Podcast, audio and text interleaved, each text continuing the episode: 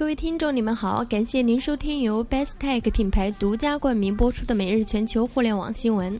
六月三十日消息，在今天的百度糯米 O2O 生态战略发布会上，百度董事长兼 CEO 李彦宏宣布，将在三年内对糯米业务追加投资两百亿元人民币。李彦宏称：“我昨天看了一下。”百度账上大概还有五百多亿现金，我们先拿两百亿吧，来把糯米做好。对于现在糯米所处的 O2O 市场现状，李彦宏认为，今天的 O2O 是非常没有技术含量的一个市场。所有的行业要去做，都是我砸钱，我发红包，非常同质化。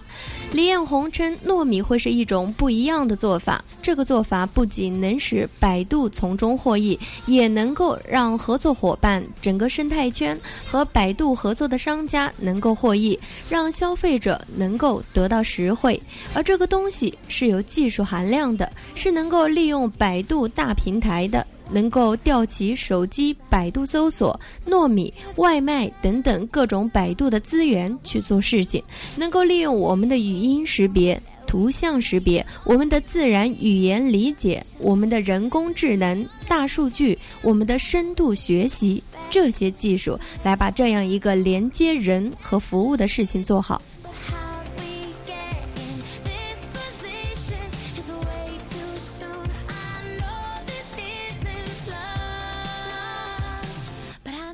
Tell you something.